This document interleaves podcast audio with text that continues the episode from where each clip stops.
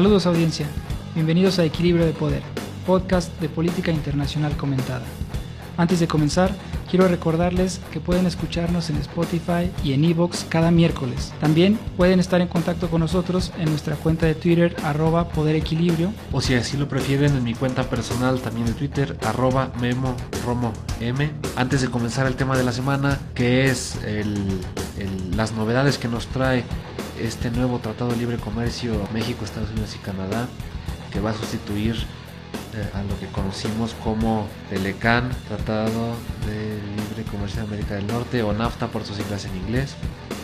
Eh, en esta ocasión tenemos un formato especial, inauguramos un formato que esperamos seguir usando en posteriores programas, que es el de entrevista con invitados especiales. En esta ocasión nos va a acompañar un colega internacionalista, estudió con nosotros en la licenciatura y se ha desempeñado profesionalmente en la rama comercial desde uno de los puntos neurálgicos de comercio y logística en México y fundamental para la región de América del Norte que es eh, el estado de Aguascalientes. Él es eh, Oscar Medina Cruz, nos acompaña vía telefónica y está aquí para eh, aclararnos, despejar nuestras dudas y darnos su perspectiva sobre lo que viene, qué gana México, qué pierde México con este nuevo tratado, cuáles son los retos y cuál es la perspectiva económica al corto, mediano y largo plazo.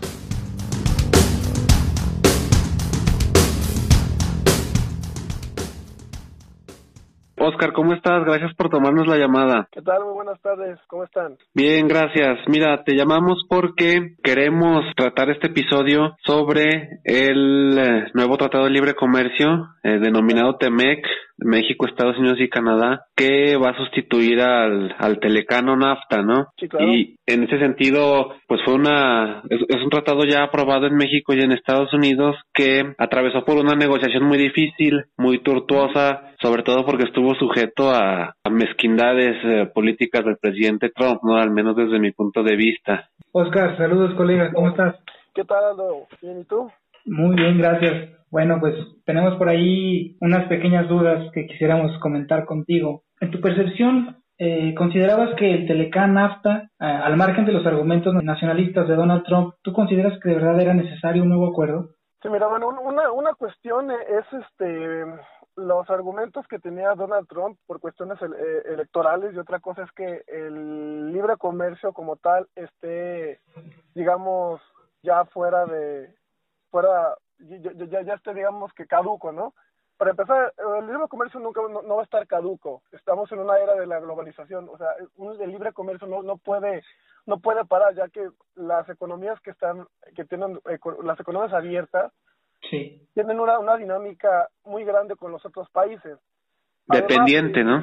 Eh, dependiente totalmente. Y bueno, y máxime que Estados Unidos es el promotor número uno del libre comercio hay una contradicción extraña, lo cual nos habla de, de un modelo que, que, que, Donald Trump está tomando para todas para, su, su, base electoral, eh, que, es, que son personas que no conocen exactamente cómo funciona la dinámica comercial entre todos los países.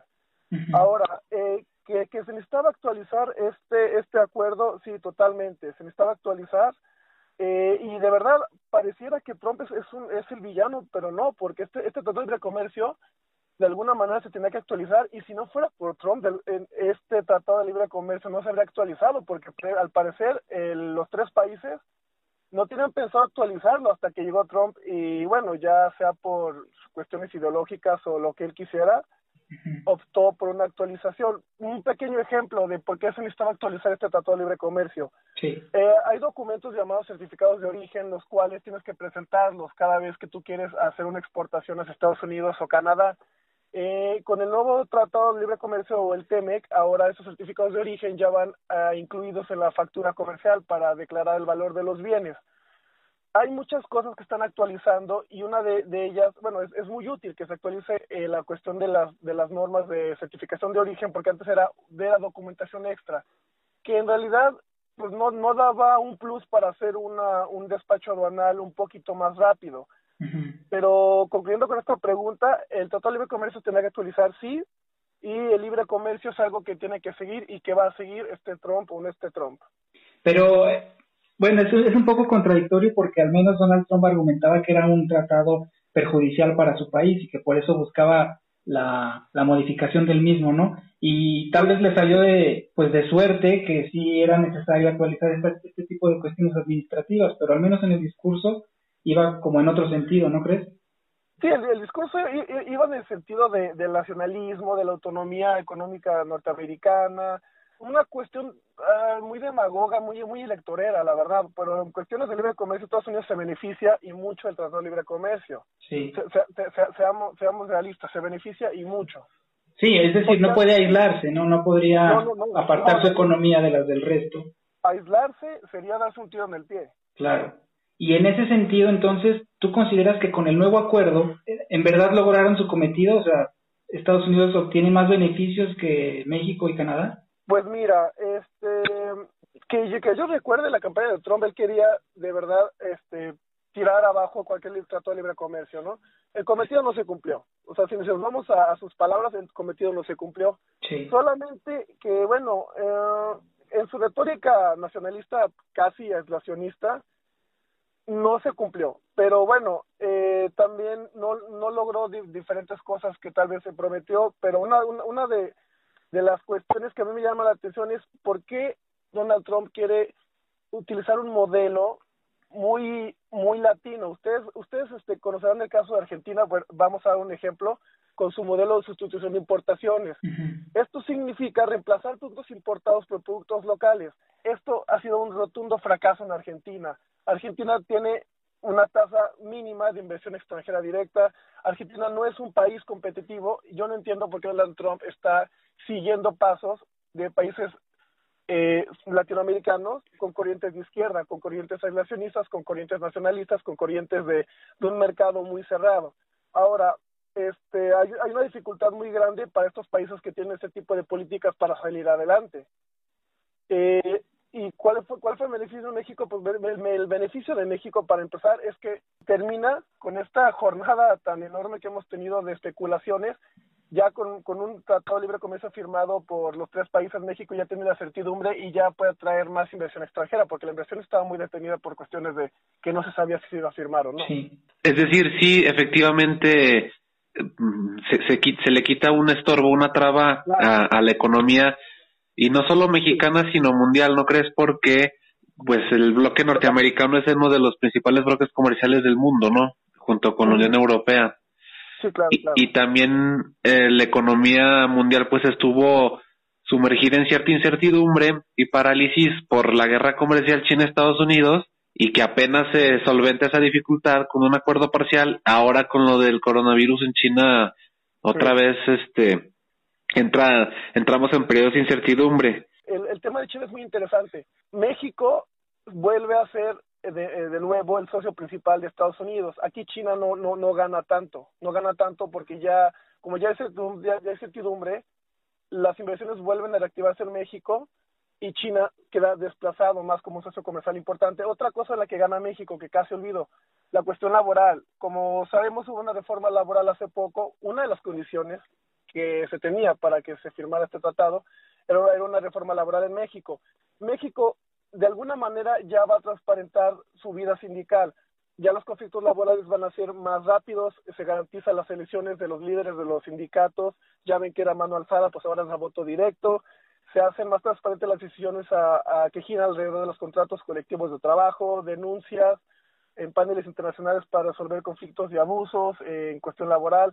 México también gana en, ese, en, en, esa cuestión y tal vez es una de las cosas importantes que no muchas personas están viendo. ¿No crees que se trata también de un beneficio no planeado? Porque a primera vista parece que la intención de Estados Unidos al promover esta medida era evitar que sus empresas buscaran claro, mano de obra más barata, ¿no? Y a final de Sí, cuentas claro. sí, no, sí beneficia a México esta medida, pero la intención de Donald Trump ahí era pues evitar que las empresas buscaran salir del país. Claro, pero estamos, repito, estamos en una época global y es muy difícil tratar de centralizar los productos que consumes. En, en este sentido, en comparación con el Telecán, eh, hablabas tú de, de que este nuevo tratado tiene beneficios en materia laboral, derechos, eh, también incluye salarios. Bueno, sí, eh, en las cuestiones de salarios eh, está muy enfocada el tema automotriz. Hay una, se agregó una, una, una cuestión de valor de contenido laboral, en el cual se, eh, se supone que todas las, todos los vehículos que se produzcan en, en, en México o en la región van a ser eh, fabricados por trabajadores que ganen al menos 16 dólares la hora.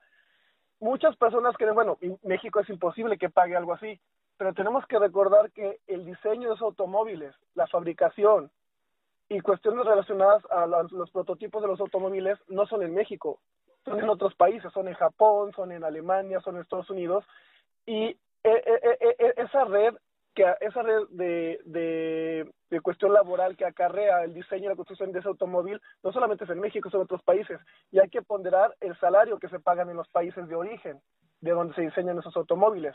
Por eso no es tan difícil pasar esta regla, la regla del valor de contenido laboral. ¿Tú prevés algún cambio significativo en otro sector que no sea la automotriz. Entiendo que la automotriz es eh, un sector en el que México se ha vuelto muy competitivo y es este es una cadena de valor y de suministro muy importante en la región. Eh, eh, sin embargo, en medios de comunicación se habla poco de otros sectores. No sé qué nos puedas decir sobre agrícola, aeroespacial, no sé. Por ejemplo, bueno, tengo uno muy muy presente que es el farmacéutico, que también fue fue muy discutido porque los farmacéuticos, los medicamentos conocidos como biológicos tienen 10 años de exclusividad en el mercado norteamericano, que fue algo que pelearon mucho las farmacéuticas porque como saben se trabaja sobre patentes, los sí. una, vigencia mayor de la patente, pero se quedó en 10 años. Esto también para incentivar de alguna manera la competitividad entre las farmacéuticas. Entiendo, entonces tú podrías eh, a tu juicio, según tu tu opinión, ¿consideras que en comparación con el Telecan, México obtiene más, más beneficios que pérdidas en cuanto al resultado de la negociación? Yo diría que retos, no pérdidas, son más, más bien retos. Retos en cuanto a lo, por ejemplo, lo que mencionabas de la democracia sindical y... Sí, sí, sí, totalmente. Por, o, bueno, como, como comentábamos, de, de la cuestión automotriz, Aquí eh, es muy importante puntualizar la cuestión del valor de contenido regional. ¿Qué es el valor de contenido regional? Cuando tú te exprimes un tratado de libre comercio entre, entre varios países, como en el bloque que estamos hablando de Norteamérica, eh, tú, tú piensas importar un automóvil, pero este automóvil tiene que estar fabricado con un porcentaje de partes que sean este, originarias de, de la zona común, de la zona, de la zona económica común.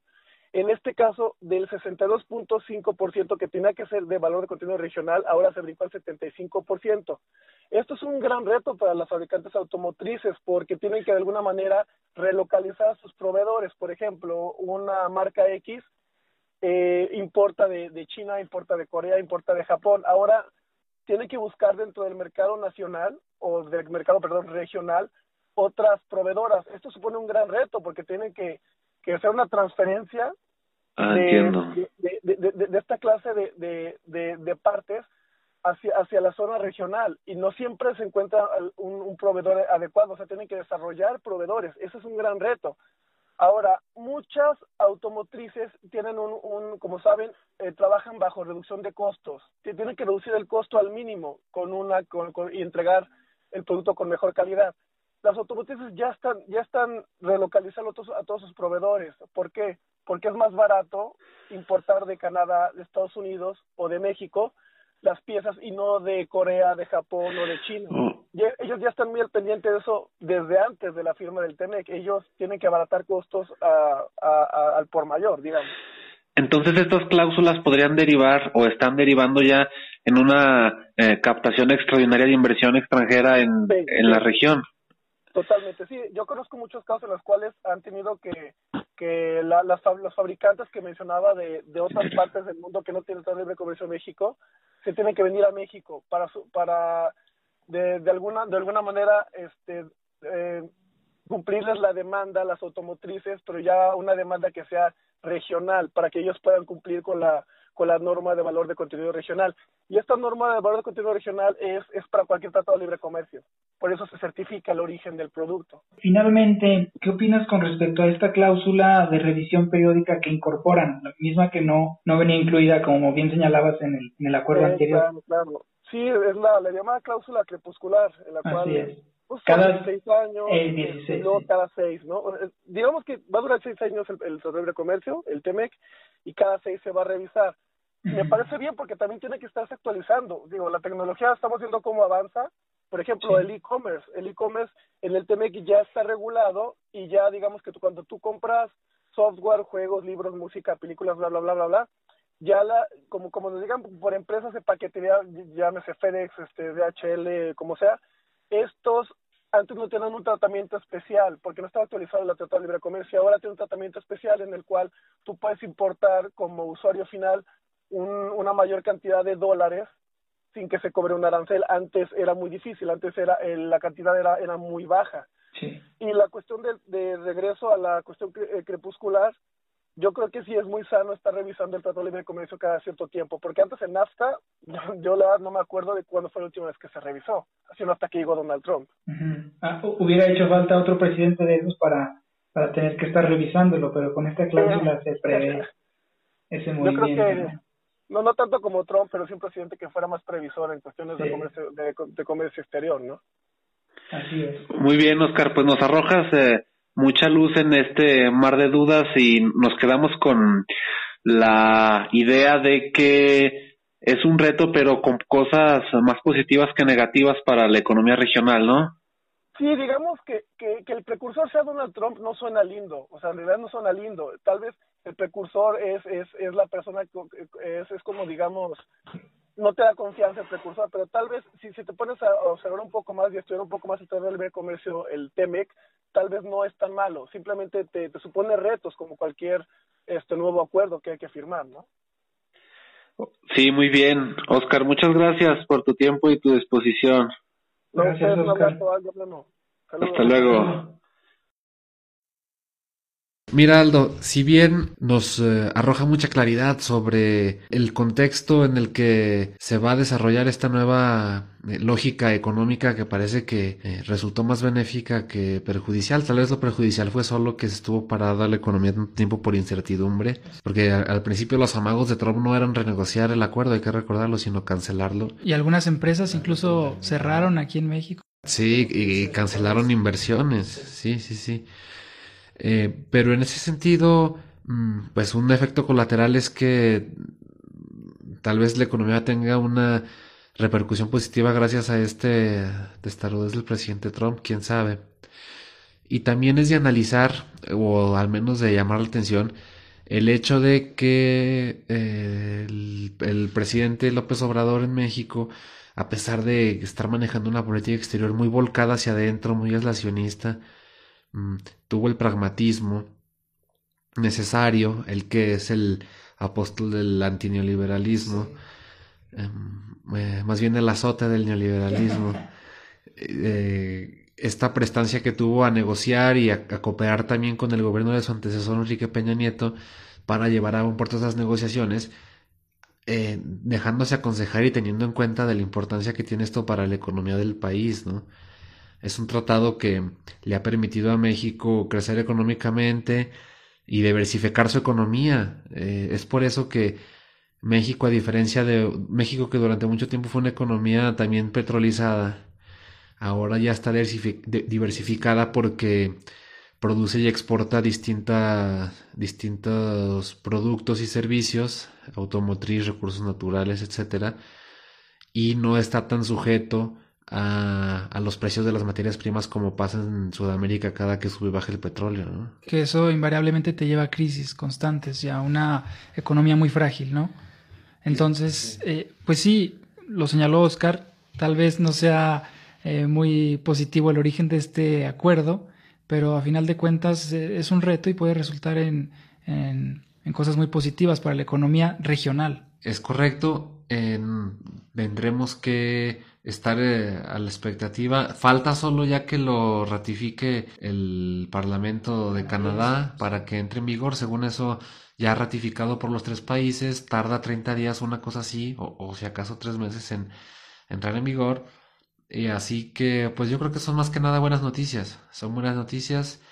Y yo creo que en este caso, eh, las personas no gratas de esta semana pues son los parlamentarios canadienses y su agenda legislativa, pues, ¿por qué se tardan tanto? Por Dios, si, ya, está, ya, está revisado, ya está aprobado y esta renegociación dura, ha durado por lo menos cuatro años. Y bueno, yo les voy a recomendar en esta ocasión una infografía que hace una comparación entre el acuerdo anterior, el Telecan, NAFTA, frente a este nuevo acuerdo, el TEMEC, y en él se hace una, una comparación sobre los aspectos más importantes, como ya comentábamos, el automotriz, el e-commerce, productos agrícolas. Les vamos a compartir la liga en la cuenta de Twitter, arroba Poder Equilibrio, para que lo revisen porque me pareció que resume muy bien eh, estos cambios y por qué se puede entender que hablamos de algo positivo. Muy bien, estará ahí la liga en, en Twitter. Eh, esperamos eh, con ansia sus comentarios, sus participaciones. Y esto sería todo por esta semana. Muchas gracias, Aldo. Gracias, Guillermo. Hasta la próxima.